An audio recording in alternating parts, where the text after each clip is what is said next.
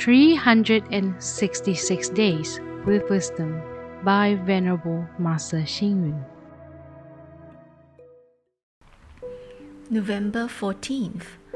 Understanding the situation and people are essential factors in day to day human interactions.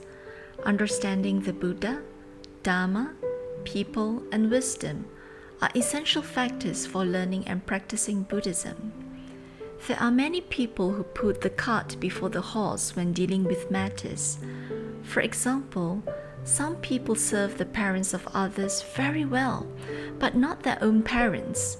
Some are very friendly with unethical people, but do not get along with their own siblings.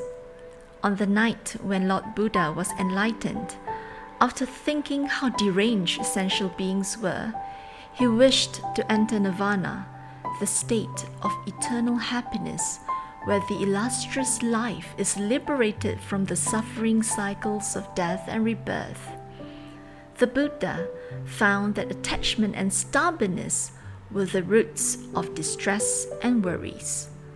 Unfortunately, sentient beings treat attachment and stubbornness as their specialties.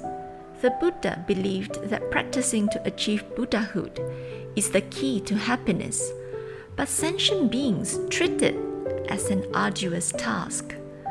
The Buddha said everyone has Buddhahood, but sentient beings rejected it. The Buddha taught his followers that our bodies are temporary, but sentient beings believe it is real and permanent. The Buddha sighed with disappointment because too many people are going against the truth of the universe. So the Buddha had the intention of entering nirvana directly. Fortunately, the king of Indra requested Lord Buddha to stay in the world to propagate the Buddha Dharma. Thus, the Buddha gave up the intention and spread the teachings of the Dharma instead.